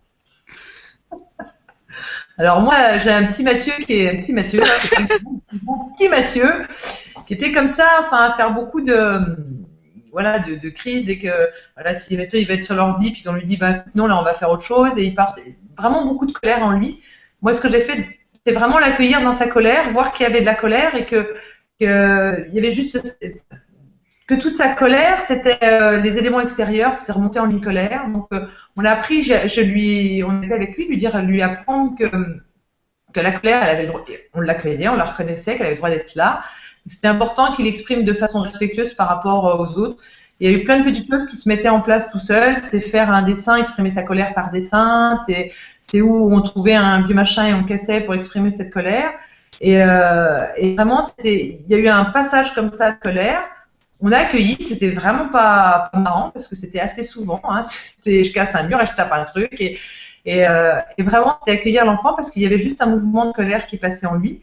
Et puis à un moment donné, bah, bah c'est passé en fait. Je pense que c'était vraiment ça. Il y avait des choses qui l'habitaient. Et aujourd'hui, il est, il est capable d'être dans il respecte les règles, il comprend les choses, et puis en même temps, des fois, quand il, refuse quelque chose, admettons, s'il y a une règle qu'il veut pas, je fais OK, tu le fais pas, c'est OK, mais tu sais que derrière, tu as le droit de dire non, je le fais pas, mais derrière, il y aura une, conséquence. En fait. Et euh, en, genre pour nous aider, je vais prendre un exemple concret, pour nous aider, admettons, à la maison, nous, les enfants, euh, bah, ils participent beaucoup à la maison, puis on leur donne tous un peu euh, de l'argent poche. Mais voilà, c'est la condition, c'est euh, de participer à la maison, vider de la vaisselle, donc chacun avec son âge. Et, euh, Mathieu, bah, il y a un moment donné, ouais, il voulait pas le faire, donc c'est les grands qui le font, donc ça crée euh, des tensions. Et, à un moment donné, bah, on dit, ok Mathieu, tu le fais pas, il n'y a pas de problème, tu veux pas le faire, ok. Mais à ce moment-là, ton argent de poche, bah, tu n'auras pas, tu n'auras pas ton argent. Et à ce moment-là, bah, il réfléchit, alors il s'en va. Et puis je le laisse faire être dans son truc. Puis à un moment donné, il revient, il sait que voilà, il, la raison se fait d'elle-même, quoi. Je sais pas si j'ai vraiment bien répondu. Euh, mais voilà, moi, comment je le fais, enfin, voilà, où, on va faire du trampoline ensemble. Mais c'est surtout, moi, j'ai l'impression, c'est accueillir l'enfant dans sa colère. Et puis, euh, puis moi, je parle beaucoup avec eux aussi. Euh, qu'est-ce que tu en penses, Mathieu? Ben, J'en pense pareil. Je vais témoigner. En fait, ma fille, elle, c'est du tout feu, tout flamme. elle est quand elle est en colère, vous avez entendu que je prenais souvent l'exemple de colère, donc c'est bien qu'il est, cette colère est bien présente au quotidien. Quand elle est en colère, c'est un dragon hein, ou un volcan, c'est impressionnant. Euh, c'est une enfant qui, qui se développe avec ce sentiment de savoir ce qu'elle veut. Et donc du coup, euh, quand elle veut pas, c'est, elle se roule par terre. C'est, c'est pas facile. Alors euh, c'est là où c'est intéressant, je crois le euh, plutôt que de donner des, des, trucs, de, penser l'idée du cadre. C'est-à-dire à quoi va servir un cadre. Si le cadre c'est pour réprimer l'élan qui vient parce qu'il est désagréable ou il est douloureux pour nous ou il nous remet en question, ce cadre il va vite exploser. On gagnera pas à ce jeu-là. Mais si le cadre il est posé pour accompagner ce mouvement, pour qu'il soit constructif, respectueux. Je vais prendre le dernier exemple d'il y a, euh, c'était à 7h, à 19 euh, à 18h30, elle s'est roulée par terre, euh, rage parce qu'il y avait des, des petits copains qui sont arrivés. Et puis il y a une grande, elle a fait un château sur son tableau, et il y a une autre copine qui allait mettre plein de cœurs et elle voulait pas de cœur. Et plus elle disait qu'elle voulait pas de cœur, plus la copine mettait des cœurs. Et elle s'est roulée, elle s'est roulée. Et donc, euh, j'ai un moment donné, je lui dis, mais est regarde, est-ce que ce que tu es en train de faire là, ça stoppe ta copine? Et là, elle a... Alors, elle, s'est arrêtée, elle a respiré parce qu'elle a appris le coup des respirations. On respire, et puis elle regarde et alors elle va lui demander gentiment, mais comme la copine a été vexée, elle continue. Alors elle se reroule, elle se reroule là-dessus. Elle fait OK. Tu, tu as le droit d'être en colère, vas-y, sois en colère, mais du coup, la l'amie a souhaité partir, elle est partie, la copine est donc partie, et une fois posée, on a déroulé ensemble comment ça s'est passé les choses, comment ça s'est déroulé. Euh, qu'elle puisse voir sans dire t'as vu c'est ta faute ou t'as vu ceci. C'est qu'est-ce qui s'est passé? J'étais en colère, elle a continué à faire des cœurs. Pendant que j'étais en colère, les autres ils continuaient à jouer et elle, elle n'était pas dans le jeu avec les autres. Elle n'a pas pu pleinement profiter de, des enfants alors qu'elle se faisait une joie parce qu'il restait que 40 euh, minutes là, ce qui n'était pas très long pour du coup. Euh, et on a posé les choses et on a conclu avec tu as le droit d'être en colère, mais tu peux aussi essayer autre chose. Tu peux aussi être en colère autrement. Parce qu'on hmm. ne peut pas stopper le flux émotionnel ou le flux nerveux. Et souvent, nous, parents, euh, on se donne une idée que euh, le bien-être, c'est l'aseptisation de la douleur, l'aseptisation de, des désagréments de la vie. Et euh, non, la, vie, c'est une succession, euh, comme le jour et la nuit, d'une succession de plaisirs, de douleurs. Par contre, quelle est l'attitude qu'on va avoir dans les mouvements de plaisir, dans les mouvements de douleur ou dans les mouvements neutres euh, C'est ça qu'il faut voir. Quelle attitude est-ce qu'on va essayer de, de, de de, stopper parce que ça ne nous plaît pas que l'enfant soit en colère? En même temps, c'est pas aussi de laisser faire, c'est comment poser un cadre pour accompagner ça? Et, c'est surtout ça parce que je rebondis sur des gens qui pratiquent la communication bienveillante ou non violente ou tout, euh, par exemple le parler écouter de Flavor, Favor et Match, Matchlit, j'arrive même plus à le dire. Ce sont des méthodes que beaucoup de parents conscients aiment bien utiliser, mais du coup on se pose pas la question pourquoi on l'utilise? On a l'impression d'avoir notre nouvelle arme au bien-être. J'utilise le mot arme exprès l'arme à la paix. Moi, ça m'a toujours fait plus, euh, sourire quand les États disent nous allons entrer en guerre pour la paix. Bon, ben, euh, euh, il me semble que la paix n'est pas la guerre. Alors entrer pour la, mais c'est pareil. On a tendance à rentrer en guerre avec ce qui nous plaît pas parce qu'on voudrait la paix.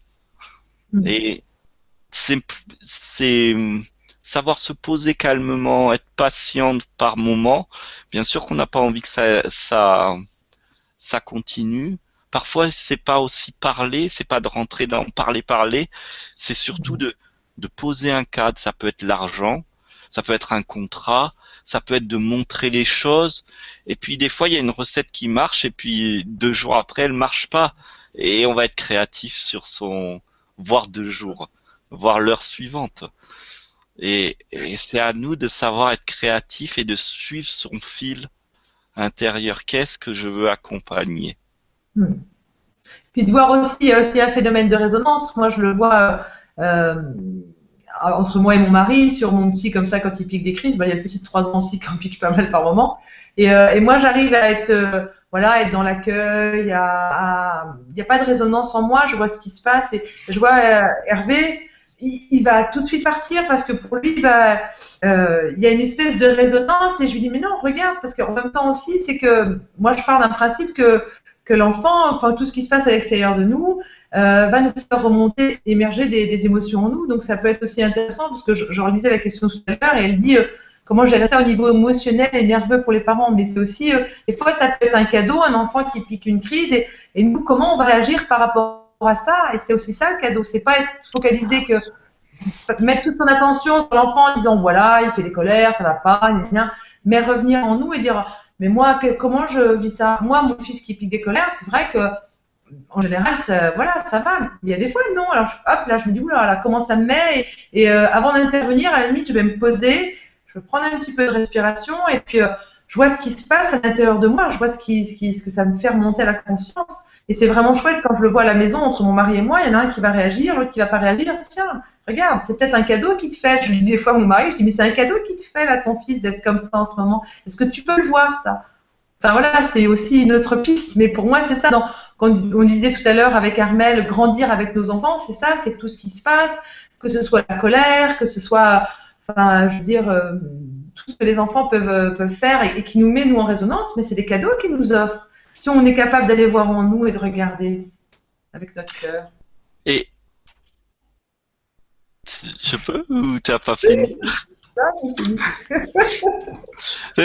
Merci d'avoir relu la question parce que je l'avais pas bien compris du coup. Mais euh, nous, en tant que parents, c'est aussi, euh, on a le droit d'être en colère devant son enfant.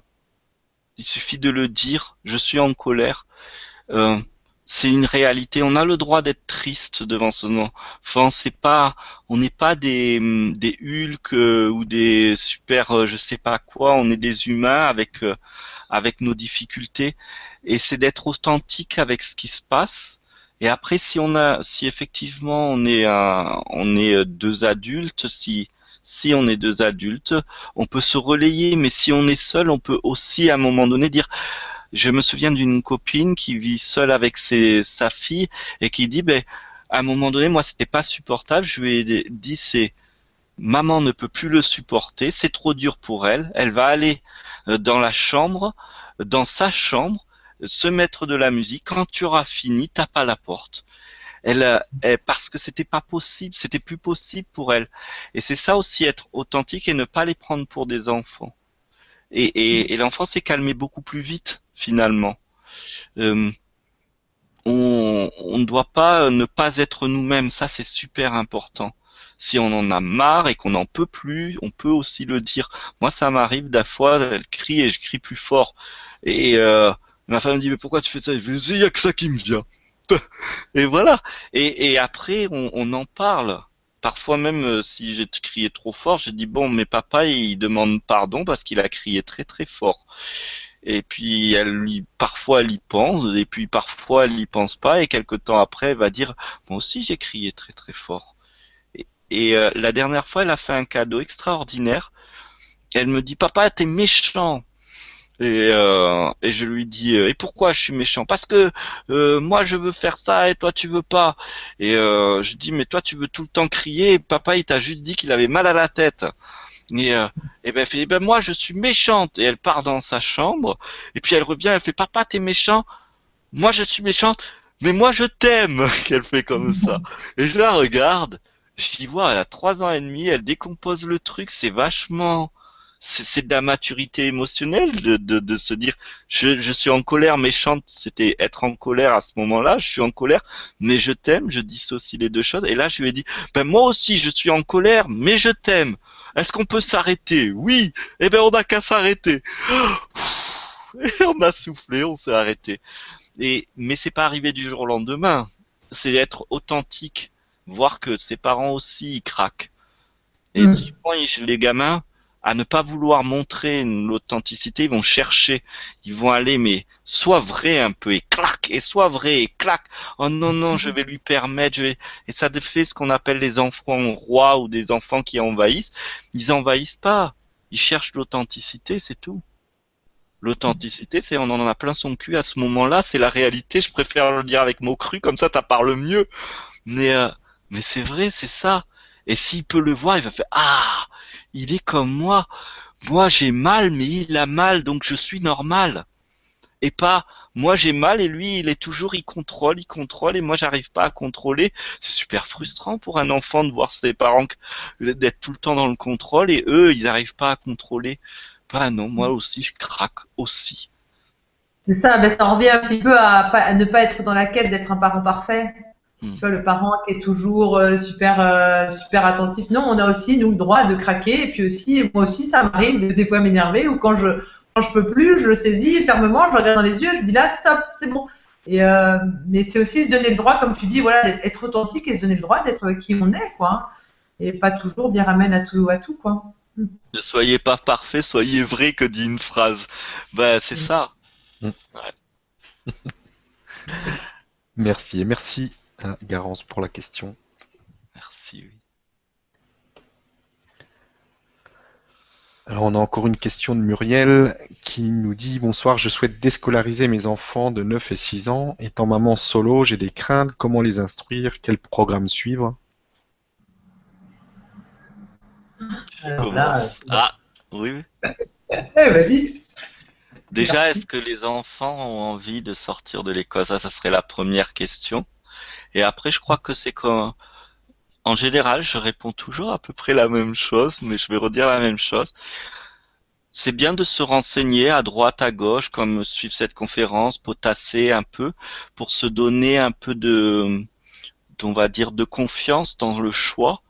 Et après, euh, c'est souvent plus compliqué dans sa tête que dans la réalité. J'ai une copine qui a trois filles, maman seule, et ils sont pas scolarisés et elle a un boulot, elle fait son boulot et elle s'en sort. Je trouve que ça relève toujours du miracle quand je la vois, mais comme quoi la vie, l'existence se modèle vraiment euh, à partir de ce qu'on est, de ce qui se vit, et euh, il faut faire confiance en ça. Voilà. Euh, et puis surtout que les enfants, c'est ce choix qu'ils aient envie eux aussi. Ça, c'est super important. Hmm. Parce que s'ils ont envie, ça va se faire tout seul. Ça va se, parce qu'ils seront aussi contents que nous et, et, les, et des solutions vont se trouver ensemble en fait. Et pas nous, on doit chercher une solution pour eux qui ne savent pas avoir de solution. On va vraiment apprendre à vivre ensemble. Hmm. Marie-Agnès? Bah oui, je dis oui, oui. je, suis tout à fait d'accord. J'ai pas grand chose à rajouter. Voilà, je, suis tout à fait d'accord avec ce que tu as dit. Je... Merci, merci Muriel pour la question. Merci. Alors, alors on a Guylaine qui nous dit complètement d'accord, la crise d'ado est un pur produit de la société, pas de crise d'ado chez les enfants qu'on laisse apprendre librement. Je me reconnais trop dans vos discours. Comment rejoindre votre projet? On sait pas comment on le rejoint nous, c'est pour ça que je ris.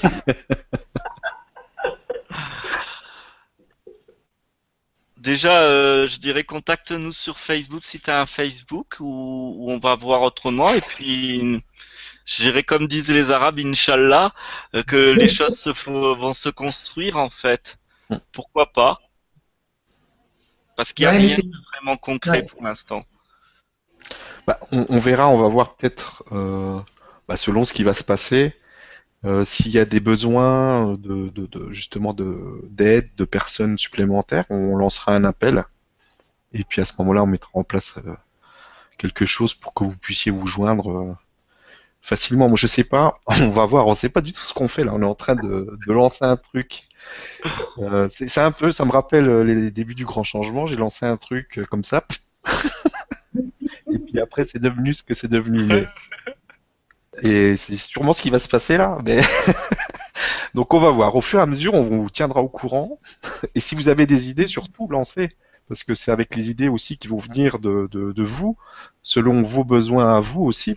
Parce que c'est quand même important de, de, savoir ce qui, quelle est l'attente aussi des, des personnes qui nous suivent. Euh, est-ce qu'il y a euh, des besoins, des, des choses qui, qui, pourraient, euh, qui pourraient aider les gens à se lancer s'ils ont envie de se, se lancer? Donc on va voir. Donc n'hésitez pas. Ça me fait penser, Marie-Agnès, peut-être elle en parlera un petit peu plus. On a quelque chose, si on a quelque chose de concret en fait, qui est qui est du un événement le 26, 27, 28 février, dont peut-être Marie-Agnès en parlera, où il y aura besoin de choses.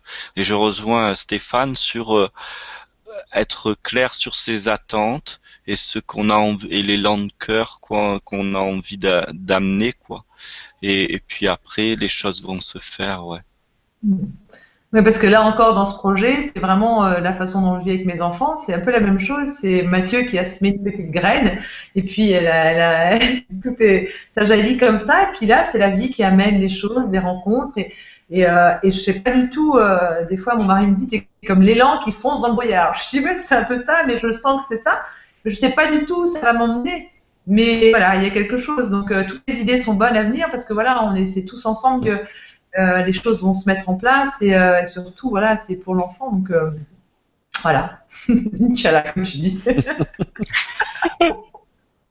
donc on verra bien Guylaine et de toute façon tu, nous suis de près et puis si tu as des propositions, en tout cas fais-les.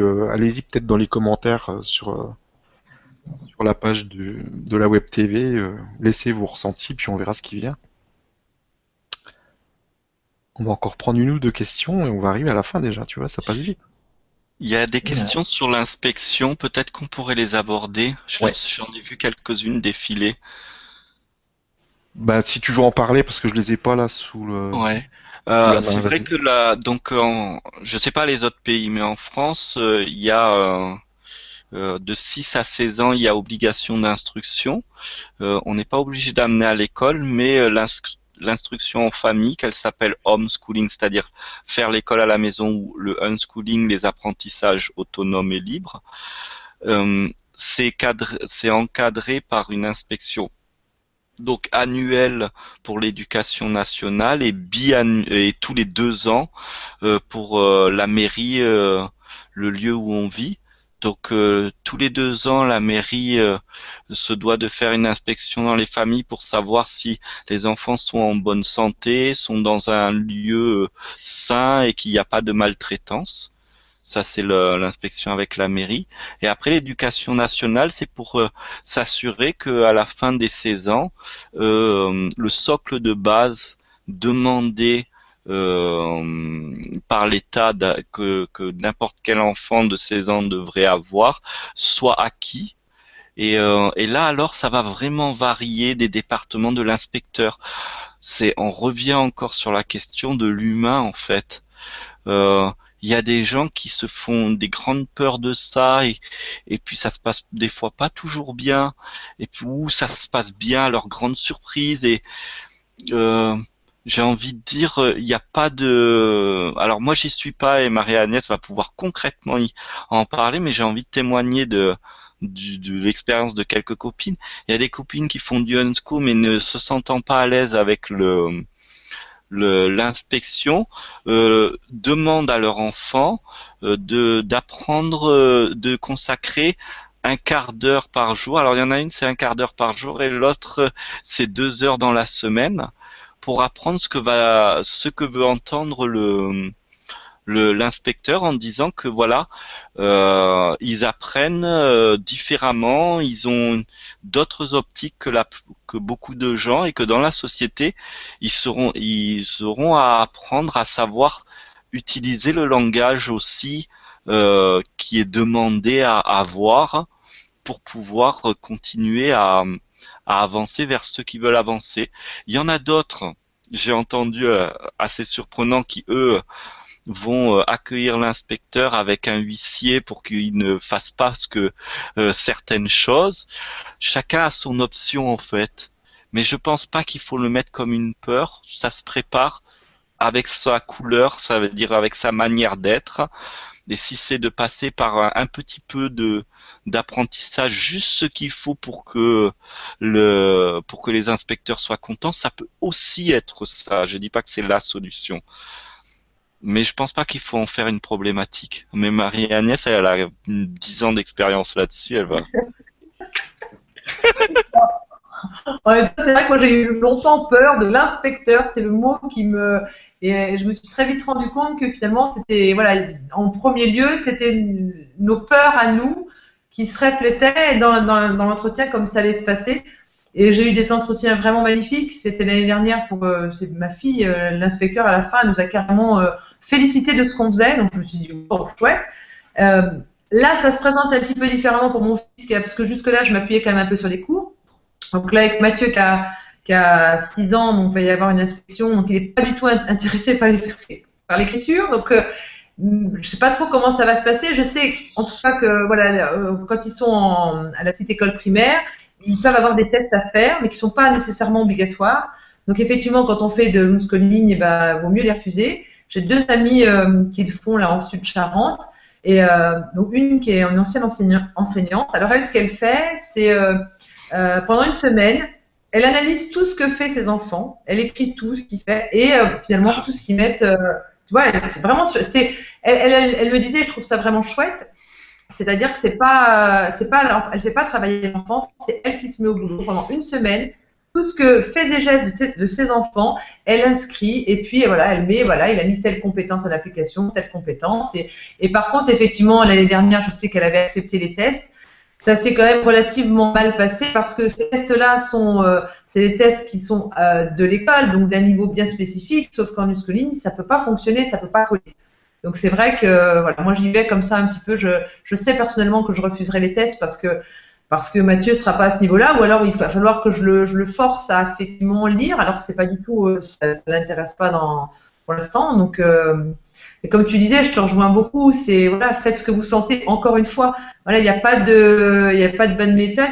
Dites-vous par contre que c'est un humain qui vient chez vous, qui va pas vous manger et que ben, l'accueillir avec beaucoup d'authenticité, euh, puis d'amour, et que bah voilà, ça va bien se passer. Il n'y a pas de raison. Il y a aussi une phobie de l'inspecteur qui est quand même là. Moi, je, crois. Il y a aussi euh, euh, je connaissais un couple unschooling aussi où c'était lui qui avait écrit un, qui avait écrit euh, la, la, philosophie de, de ce qu'il faisait. Alors en mots barbares, c'est écrire un projet pédagogique euh, avec les intentions éducatives. C'est en gros la philosophie de ce que l'on veut faire. Et, euh, et ensuite, il allait à, à l'inspecteur et présenter ça. Euh, nous, dans notre foyer, même si on est lié jusque on a encore jusqu'à trois ans pour avoir l'inspecteur. On est tranquille. Déjà, on a eu l'idée euh, de de faire des, des, cahiers de suivi, nous parents, c'est-à-dire on écrit les choses, et puis en plus Gaïa elle est contente, Gaïa c'est ma fille, donc de temps de lire, oh je peux lire, et comme ça on aura euh, des, des cahiers à montrer que sur, sur les suivis. Bon voilà, c'est des trucs mais plus que les trucs, c'est euh, ce qui est important, c'est ça. Il y a une autre chose, c'est qu'il y a plein de sites aussi qui proposent euh, des fiches type de projets euh, de projets pédagogiques parce que dans ce milieu, dans le milieu éducatif, que ce soit dans le milieu de l'éducation des animateurs ou éducation nationale, on parle toujours de projets pédagogiques et donc euh, il faut l'écrire dans l'ordre qu'ils aiment bien. Mais nous, du moins pour mon cas, c'est un cas où je suis du milieu, donc je connais. Mais pour ceux qui sont pas du milieu, il y a des sites. Euh, euh, il y a par exemple, alors apparemment Agnès me disait qu'il était fermé la dernière fois, déscolarisation.org qui propose énormément de documents. Euh, il y a le site de, je sais Jean-Pierre Lepris qui est un ancien inspecteur. Lui, si on écrit un mail, il, il propose d'envoyer des feuilles types et puis alors comme il a été inspecteur, euh, instit inspecteur, il sait ce qu'il faut dire. Et, et, voilà voyez, faites comme vous le, le sentez, mais, mais surtout regardez cette peur d'où elle, euh, d'où elle sort. Je, des fois, on ne trouve pas beaucoup, mais c'est vrai qu'on a appris nous à l'école. Et il y a celui qui sait, et qui attend la bonne réponse. Et si on n'a pas la bonne réponse, on a, zéro. Et si on a la bonne réponse, on a 10. Et si on a une moitié de bonne réponse, on a la moitié de la note. Et du coup, on est, cultivé, on a, on a une culture du euh, celui qui représente l'autorité, alors qu'on est très intelligent et très apte à faire tout ce qu'on a fait. Et puis tout d'un coup, l'autorité arrive et on s'efface complètement, on tremble ça, c'est des restes de, de, de cette euh, éducation où on pense que l'enfant, c'est un enfant. Enfant, euh, l'étymologie d'enfant, c'est, ça veut dire n'a pas la parole. Alors, quand enfant, c'est ce que veut dire n'a pas la parole, c'est complètement insensé. Non, l'enfant a la parole, l'enfant hurle même ce qu'il a envie de dire, mais à l'époque, on, il se faisait punir euh, voir un coup de, martinet euh, il y a des années en arrière, et donc il apprenait à ne pas avoir la parole. Mais nous, on a gardé un peu tout ça. Dès qu'il y a inspecteur, policier, oh, il y a la police, on n'a rien à se reprocher. Mais tout d'un coup, on tremble alors qu'on n'a absolument rien à se reprocher. On va trembler parce qu'on voit un uniforme passer. Euh, je comprends si on se déplace avec sa voiture et deux tonnes de cocaïne et puis euh, sans la ceinture, euh, avec un pétard à la bouche, je veux comprendre qu'on s'inquiète. Mais qu'on a la ceinture, le papier, le permis de conduire, tout en règle et tout, dès qu'on nous demande nos papiers, on tremble. C'est un peu pareil parce qu'on a peur de l'autorité. Ça, c'est vraiment... regardons les faits. On n'a rien à se reprocher l'instruction en famille est un droit et l'école n'est pas une obligation. Et donc, on n'est pas des marginaux à faire ça. C'est juste que comme l'information passe pas, cette action est marginale. Mais nous ne sommes pas marginales à le faire. C'est inscrit dans les textes, c'est la loi. On a le droit de faire ça. Voilà. Merci beaucoup. On arrive à la fin. Ce que je vous propose, c'est de, bah, si vous avez un message à faire passer aux personnes qui nous écoutent, de le faire passer.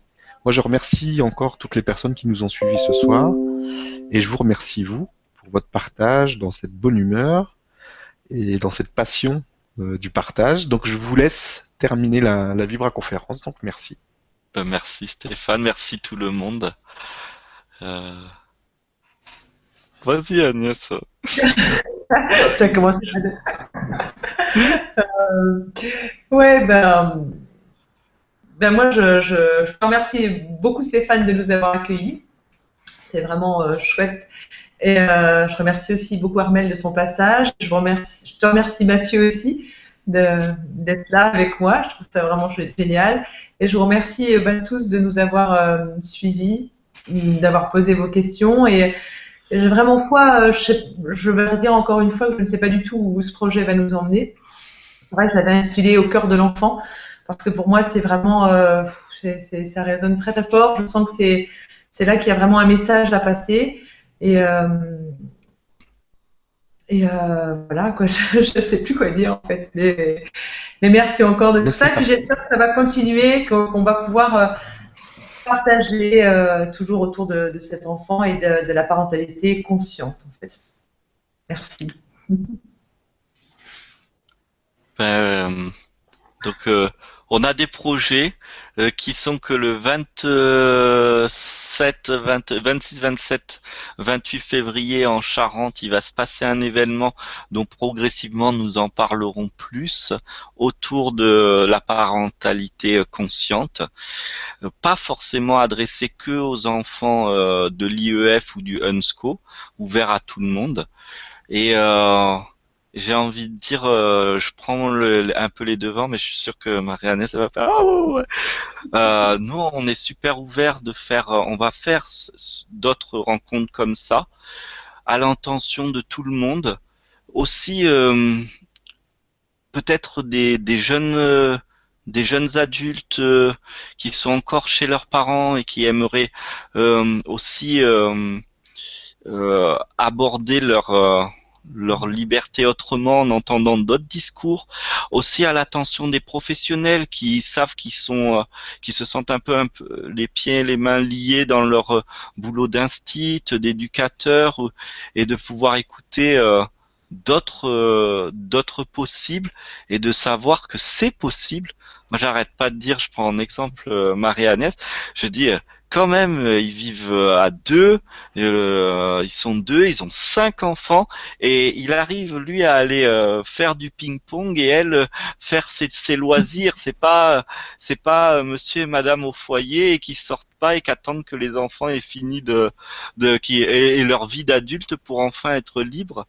Non, c'est c'est pas du tout ça parce que je, la mienne elle a que trois ans, j'en ai qu'une pour l'instant. Alors on peut dire oh Bon, il y en a qu'une, mais, mais voyez que même avec cinq enfants, on peut vivre des choses passionnantes tout en étant, euh, euh, en pouvant, en vivant nos loisirs, euh, en étant des adultes libres aussi et pas des adultes prisonniers par son foyer. Voilà. Merci, merci à tous. Ben, merci à tous et à très vite.